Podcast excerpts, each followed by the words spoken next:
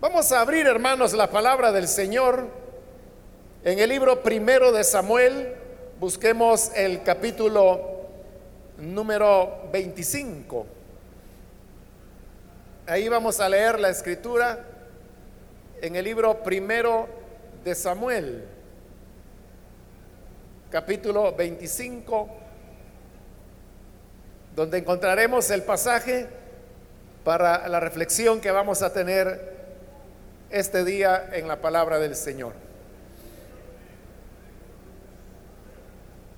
Nos dice la escritura en el libro primero de Samuel, capítulo 25, versículo 8. Pregunta a tus criados y ellos te lo dirán. Hallen por tanto estos jóvenes gracia en tus ojos, porque hemos venido en buen día. Te ruego que des lo que tuvieres a mano a tus siervos y a tu hijo David. Solamente eso leemos. Pueden tomar sus asientos, por favor.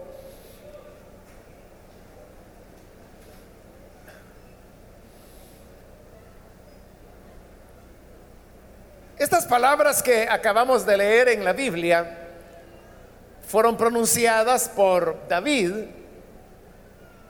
antes que él llegara a ser el rey. En realidad, esto ocurrió en el tiempo antes de recibir la corona, cuando él era perseguido por Saúl y por el ejército de Israel. Precisamente porque David era perseguido, es que se vio en la necesidad de refugiarse, esconderse en bosques, pero sobre todo en las montañas y en el desierto. En estos lugares es donde él fue conociendo a otras personas que de igual manera huían por situaciones diversas. La Biblia dice que algunos de ellos estaban ahí porque eran despreciados, otros porque tenían deudas, otros porque se habían quedado sin nada en la vida de qué depender económicamente. Y con este grupo de hombres, David fue formando un pequeño ejército, una escuadra militar, que fue el que le acompañó durante estos años difíciles. En ese tiempo que él huía, resulta que llegó a esta región en donde era un desierto, ahí se llamaba Carmel, y ocurrió que había un hombre rico que se llamaba Naval y este tenía mucho ganado, muchas ovejas. Entonces David llega con sus hombres y se establece una amistad con los pastores de Naval. Y era una cuestión de mutuo beneficio. David estaba ahí con sus hombres escondido y lo que él ganaba era que los pastores de Nabal guardaban el secreto, que David estaba ahí y eso le daba seguridad a David. Pero por su lado, los pastores de David ganaban porque los hombres que andaban con David eran hombres armados y que habían demostrado mucha valentía y habían demostrado también pericia en el uso de las armas. Entonces, la presencia de estos hombres armados era para los pastores de Naval una garantía que les protegía de ladrones y de personas que bien hubieran querido llevarse, robarse las ovejas de Naval como usualmente ocurría en esa época. Entonces se da un buen tiempo en el cual hay esa, relación de convivencia, en donde David está en Carmel, los pastores de Naval guardan el secreto que él está ahí, lo esconden prácticamente. Y David, por su parte, con sus hombres le da protección a las ovejas de Naval. Pasa el tiempo y entonces llega la época de esquilar las ovejas. El esquilar consistía en cortarle el pelo a las ovejas. Pero sabemos que el pelo que se le corta a las ovejas es lo que nosotros llamamos lana, la cual pues entonces como hoy se procesa para elaborar hilos con los cuales a la vez se tejen eh, abrigos, ropa. Entonces la época de esquilar era una época de gran abundancia, parecida a lo que en nuestro contexto sería cuando se llega a la época de la cosecha. Cuando en nuestro país, por ejemplo, se da la cosecha del maíz, que cuando está tierno, pues acá en El Salvador se le llama elote. Entonces la cosecha es tan abundante que es como una, una celebración el hecho de tener la, la cosecha y por eso es que las personas preparan lo que se llaman las atoladas e invitan a las personas para que lleguen y tomen atol, hacen tamalitos de elote y todas las cositas que se pueden hacer con el maíz cuando está tierno, pero lo que yo quiero referirles que es como un momento de alegría, un momento festivo donde hay abundancia por la cosecha. Así en el Medio Oriente, Obviamente ahí no había maíz, pero lo que había eran ovejas. Y trasquilar a las ovejas era un momento de abundancia cuando había mucho producto que se iba a vender, había riqueza y por lo tanto había comida, celebración.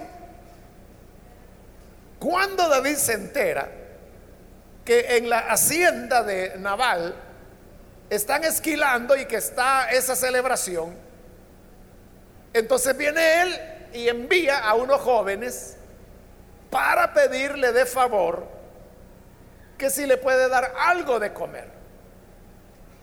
Porque, como lo he dicho, David y sus hombres andaban huyendo.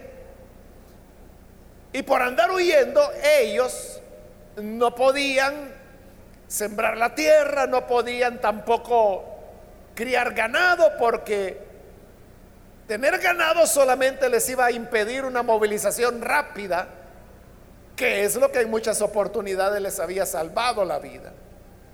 Entonces ellos dependían del favor de la gente. La gente que simpatizaba con David y con su causa, les enviaban regalos, comida, pan, todo lo que necesitaban para subsistir. Entonces David pensó que si él había cuidado el ganado, las ovejas de Nabal, y ahora Nabal estaba esquilando, pues que Nabal iba a estar agradecido y que le iba a dar alimento para sus hombres. Entonces llegan los jóvenes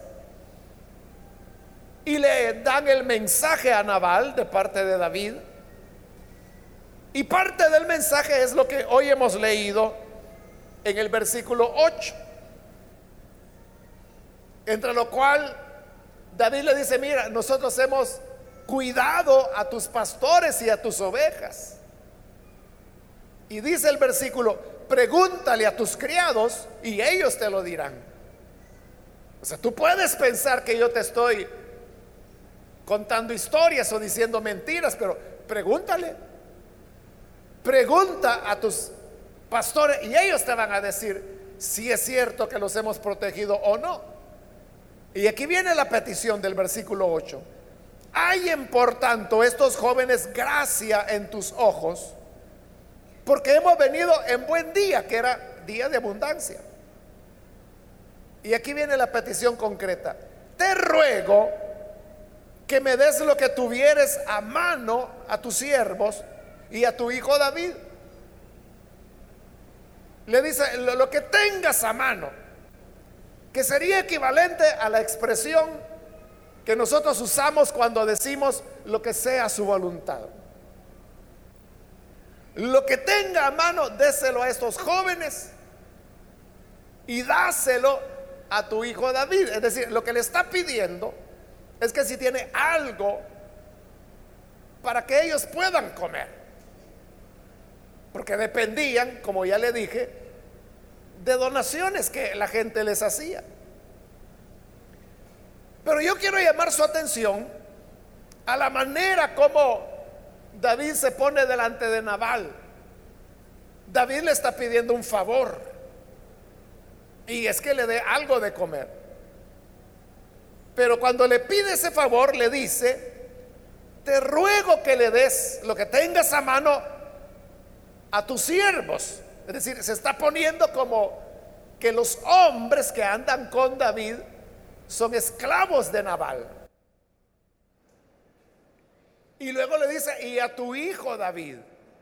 Es decir, que cuando David habla de sí mismo, le dice a Nabal, dale algo a tu hijo David. Si David se presentaba delante de Nabal diciéndole que él era su hijo, era porque de una manera respetuosa, David veía en ese momento a Nabal como un padre que habría de darle el alimento que él y sus hombres necesitaban. Pero eso que David reconociera a Nabal como un padre, no era, hermano, solamente una cuestión porque David no tuviera padre, porque si lo tenía, sabemos que el padre de David era Isaí, que en este periodo de persecución, lo que David hizo fue sacarlos al extranjero y pedir a un reinado extranjero que cuidara de su familia, mientras David dijo, a ver qué hace Dios conmigo. David tenía su propio padre. Pero le está diciendo a Nabal que él es su hijo por una cuestión de, de, respeto y porque le está pidiendo un favor. Ve entonces cómo en ese momento David estaba viviendo una situación complicada, perseguido, amenazado a muerte, todo un ejército andaba detrás de él. El rey lo quería matar. No tenía recursos para sobrevivir. Solamente dependía de la caridad de las personas. Por eso es que lo que David pide, lo pide de favor. Y lo pide de la manera más amable. Diciéndole a Nabal, estos jóvenes son tus siervos, son tus esclavos. Y yo soy tu hijo.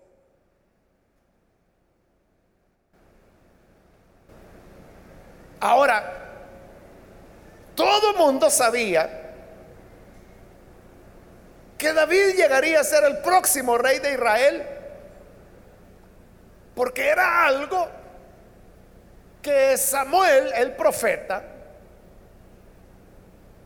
ya había anunciado, ya lo había profetizado. Lo sabía tanta gente que esa era la razón por la cual el rey Saúl lo perseguía porque sabía perfectamente que David era el siguiente rey. Si nos preguntamos, ¿Naval sabía que David llegaría a ser el nuevo rey? Por supuesto que lo sabía Naval. ¿Y cómo sabemos que Naval lo sabía? Porque la esposa de Naval, que se llamaba Abigail, es la que posteriormente va a ir a hablar con David. Y cuando se encuentra con él, lo que le dice es, tú serás el rey de Israel. Como Dios lo ha prometido, tú llegarás a ser rey de Israel. Entonces, si la esposa de Nabal sabía que David llegaría a ser rey, es indudable que Nabal lo sabía. Pero vea, David hoy se está poniendo, por decirlo de alguna manera, bajo la paternidad de Nabal. Y le está pidiendo ayuda. ¿Qué ocurriría si usted conoce a un hombre que Dios le ha dicho a usted que él es el siguiente presidente del país? Y este hombre viene ahora porque necesita de usted. Y le está pidiendo un favor que usted fácilmente puede hacerle. Pero lo necesita tanto que incluso le está diciendo que él es su hijo y que lo reconoce usted como padre o la reconoce como madre. ¿Qué haría usted? La, sensatez de cualquiera le llevaría a pensar, bueno, si este hombre es el próximo presidente, yo lo voy a ayudar. Porque pudiera ser que a futuro, cuando él ya sea presidente, usted tenga algún tipo de necesidad y tenga que ir ante el presidente y pedirle algún favor. De usted podría llegar y decirle, señor presidente, hijo mío, vengo para pedirle que me ayude en tal o cual cosa. Y el presidente sin duda lo haría porque recordaría que en el momento cuando él necesitó, usted le auxilió. Y haría todo lo que esté a su alcance por ayudarle en la solicitud que usted está haciendo. Pues esto que simplemente lo estamos suponiendo, en el caso de Naval no era una suposición, eso era así. David era el próximo rey. Pero David se está colocando en una posición delante de Naval. Él no podía tener seguridad que no iba a necesitar del rey al futuro. Sobre todo en esa época cuando los reinados eran de 40 años. Uno no puede decir en los próximos 40 años yo voy a estar en iguales condiciones económicas de salud y no voy a necesitar de nadie más. Nadie puede decir eso. lo mejor era tener ganada la amistad del rey. Pero ¿qué fue lo que Naval hizo? Los que leen la Biblia o los que asisten a la célula saben la respuesta. Naval, como su nombre lo decía, que significa necio, actuó muy imprudentemente.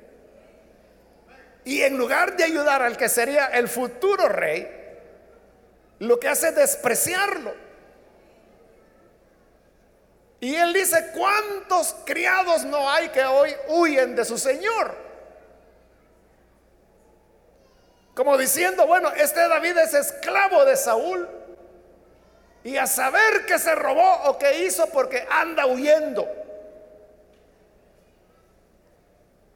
En primer lugar, David no era esclavo de Saúl. En segundo lugar, no se había robado nada. En tercer lugar, no había hecho nada malo. Si era perseguido, si él andaba escondiéndose, es porque Dios había dicho que él sería el futuro rey.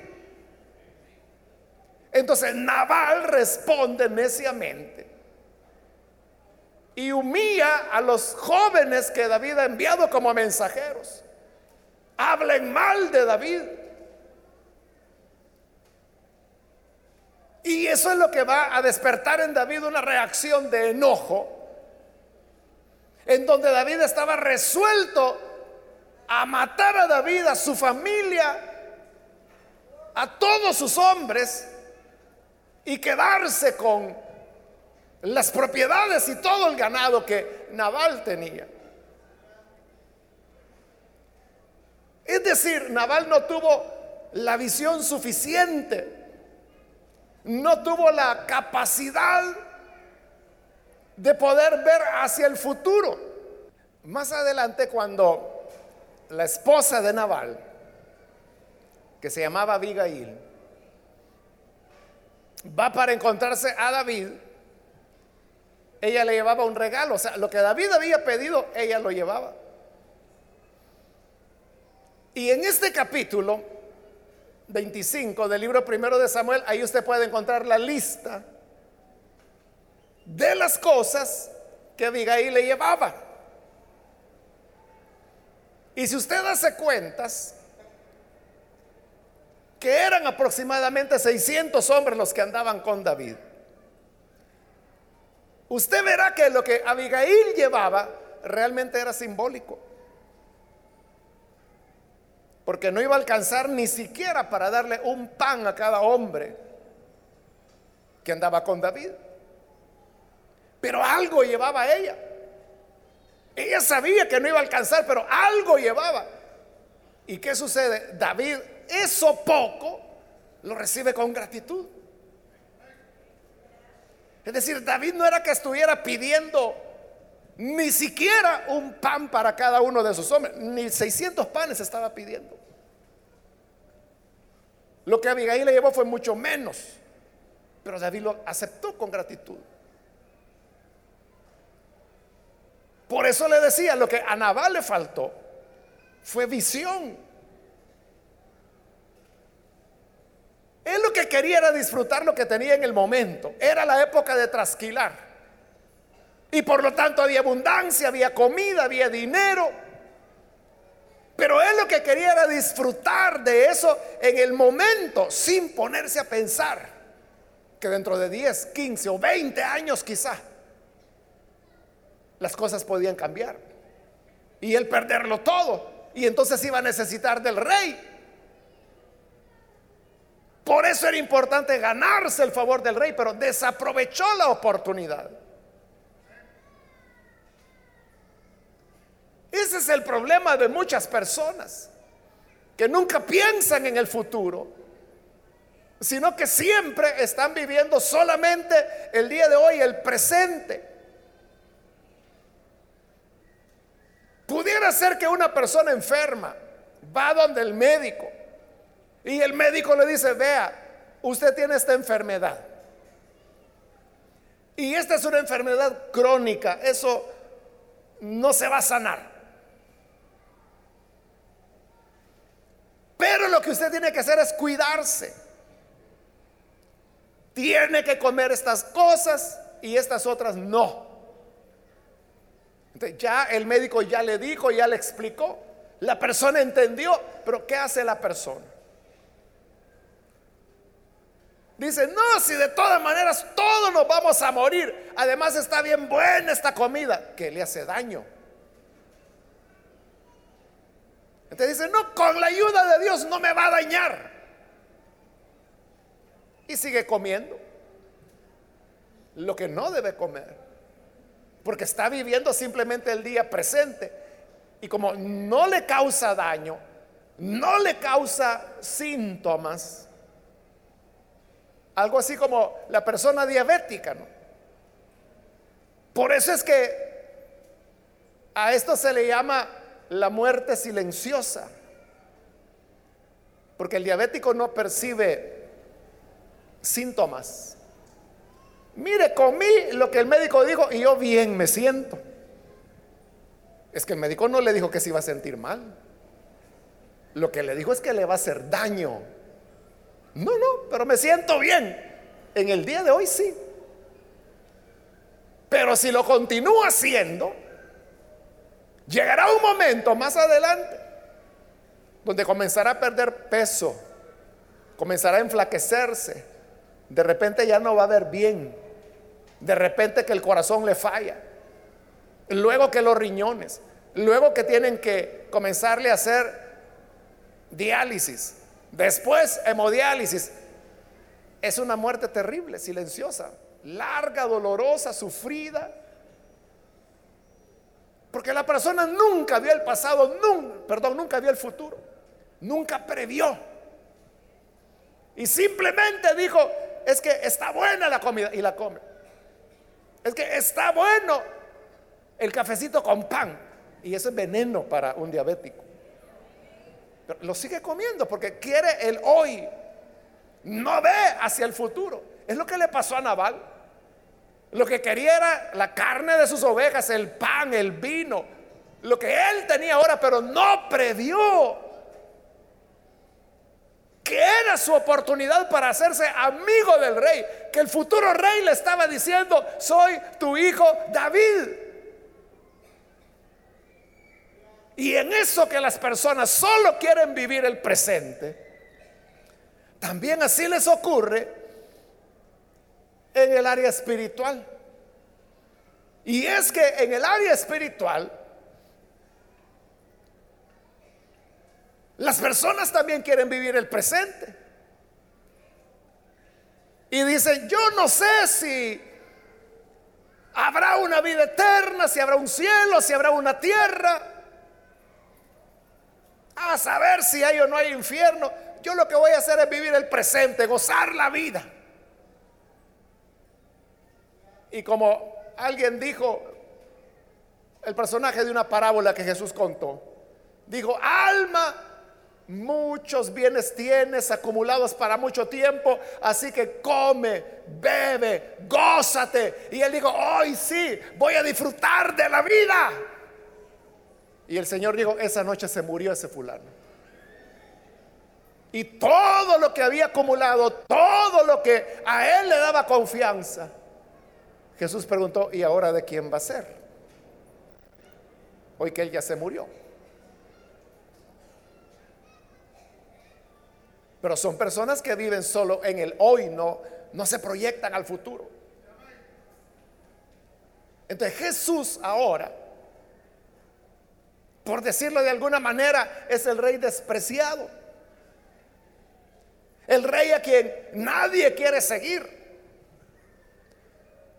Porque es un rey que nos invita a negarnos a nosotros mismos, a tomar nuestra cruz, a seguirle cada día. Y la gente puede decir, ay, qué aburrido. Eso de estar en las iglesias todos los domingos. No, si a mí el domingo me gusta ir al estadio o al Majagual. Pero irme a encerrar ahí a la iglesia con ese montón de gente y el calor que hace. Solo están viendo el día de hoy. No están viendo el futuro.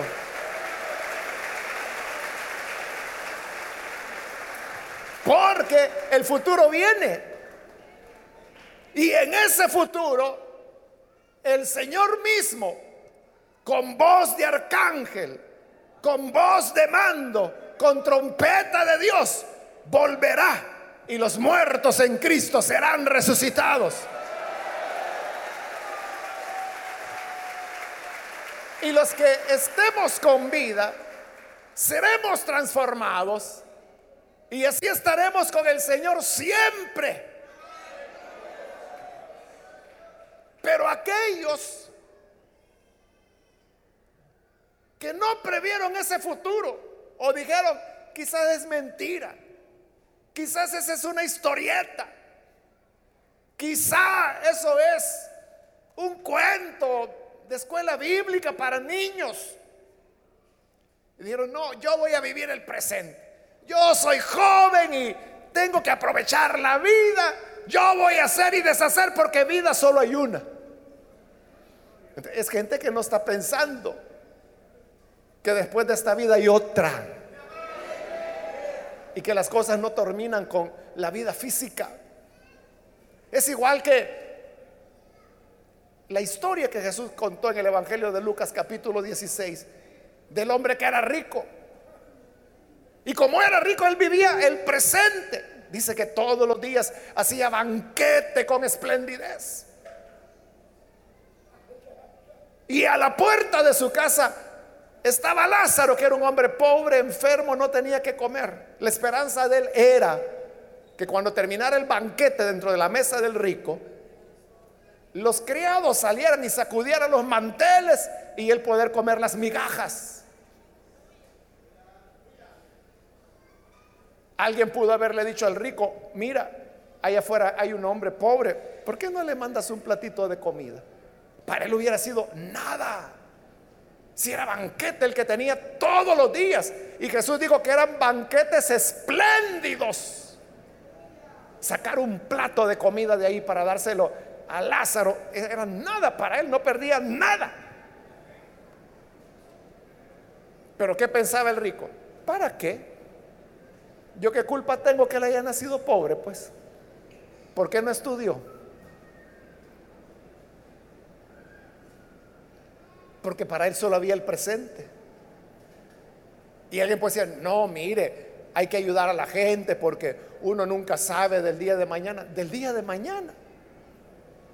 A mí qué me importa el día de mañana. La cosa es que hoy tengo. Y este banquete es mío. Y lo hice para disfrutarlo, así que me lo voy a comer yo. Pero ¿qué pasó al poco tiempo? El rico murió. Lázaro ya había muerto también.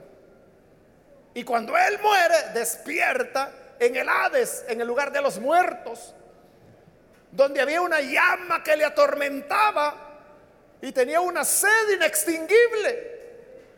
Y entonces se dio cuenta que mientras él era atormentado, Lázaro era consolado al lado de Abraham.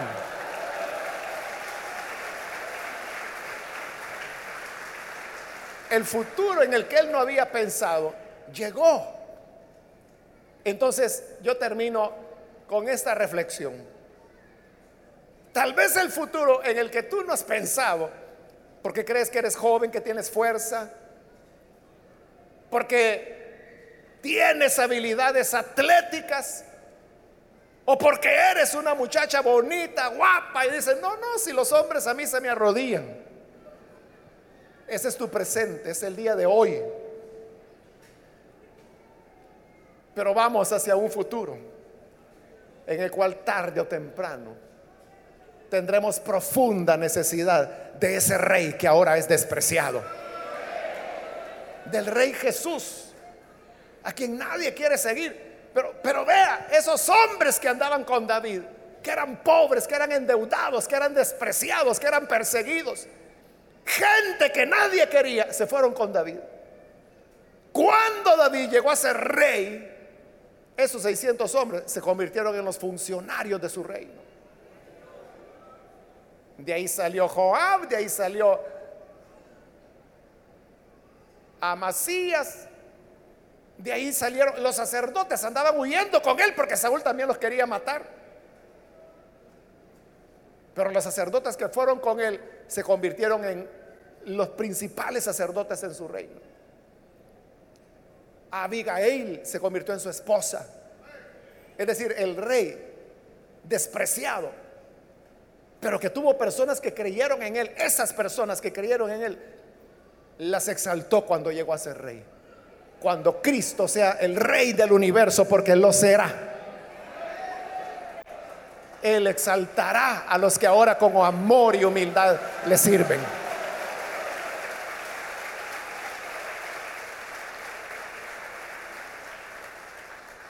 En una ocasión, Pedro, Pedro el apóstol, le dijo, Señor, y nosotros que lo hemos dejado todo por seguirte a ti, ¿qué vamos a ganar? Y ah, ustedes que han dejado todo por seguirme a mí, en esta vida van a tener cien veces más de lo que dejaron. Y en la venidera tendrán la vida eterna. Amén.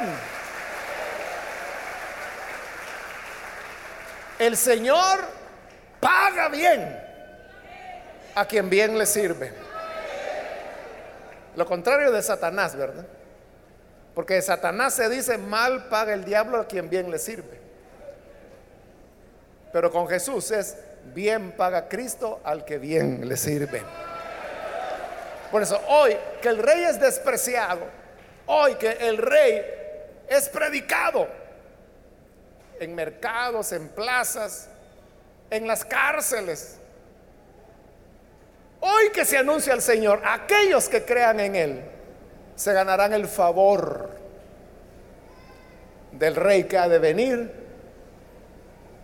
Y cuando reinemos con Él, el Señor dice, bien, buen siervo, fiel, en lo mucho me fuiste fiel, sobre lo mucho te pondré. vale la pena servir ahora al rey, porque en su reino reinaremos juntamente con él. Amén. Vamos a orar, vamos a cerrar nuestros ojos. Y yo quiero hacer una invitación para los amigos o amigas que todavía no han recibido al Señor Jesús como su Salvador. Puede ser que tú seas joven y digas, es que yo la vida la quiero disfrutar, pero tú no sabes hasta cuándo tendrás esa vida. Igual de que el hombre de la parábola que Jesús relató, que dijo, tengo mucho dinero para mucho tiempo, y esa noche se murió. Y el Señor preguntó, ¿a dónde irá tu alma? De igual manera, tú puedes ser saludable, joven, atleta, fuerte, pero tu vida puede pasar en un segundo. ¿Y de qué sirve que el hombre gane todo el mundo si se pierde a sí mismo? Cree en Jesús, hazte amigo del rey, hazte amigo del rey ahora, porque cuando Él reine, todos querrán ser conocidos por Él. Y Jesús dice, el que a mí viene, no le echo fuera. Mis ovejas las conozco por nombre. Si creemos en Jesús, Él te conocerá por nombre a ti. Y cuando tú tengas necesidad de algo, Él te responderá. Aquellas personas que hoy necesitan venir para creer en el Rey Jesús, levanten su mano por favor o póngase en pie en el lugar donde está. Con toda confianza, póngase en pie para que podamos orar por usted. Cualquier amigo o amiga que hoy necesita venir para creer en el buen Salvador, póngase en pie. Hoy es su momento para creer, para hacerse amigo del Rey el rey que pronto viene y que cuando venga, todos querrán decirle, Señor, Señor, yo hablé lenguas en tu nombre, profeticé en tu nombre, eché fuera demonios en tu nombre, sané enfermos en tu nombre. ¿Quieres tú venir y ser amigo del rey? Ponte en pie. Quiero invitar también si hay hermanos o hermanas que necesitan reconciliarse, pueden ponerse en pie también. Solo le voy a rogar que lo haga rápidamente, pues solo un minuto para este llamado, aprovechelo. Póngase en pie. Ya sea que es primera vez que viene al Hijo de Dios o que se reconcilia. Y oraremos por usted. Cualquier persona, cualquier amigo, amiga que es primera vez que viene al buen Salvador, póngase en pie. Muy bien, aquí hay un jovencito que pasa, bienvenido. Aquí hay una joven, bienvenida también. Acá hay otro jovencito, bienvenido también. Acá hay otra joven, bienvenida. Otra joven más, Dios la bendiga. Acá hay una señora, bienvenida, Dios la bendiga. Una niña, Dios la bendiga también. Alguien más que necesita pasar. Póngase en pie, acérquese. Queremos orar por usted. Venga en este momento porque estoy por terminar la invitación. Aprovechela. No la deje pasar. Muy bien, aquí hay joven que pasa. Bienvenido, Dios le bendiga.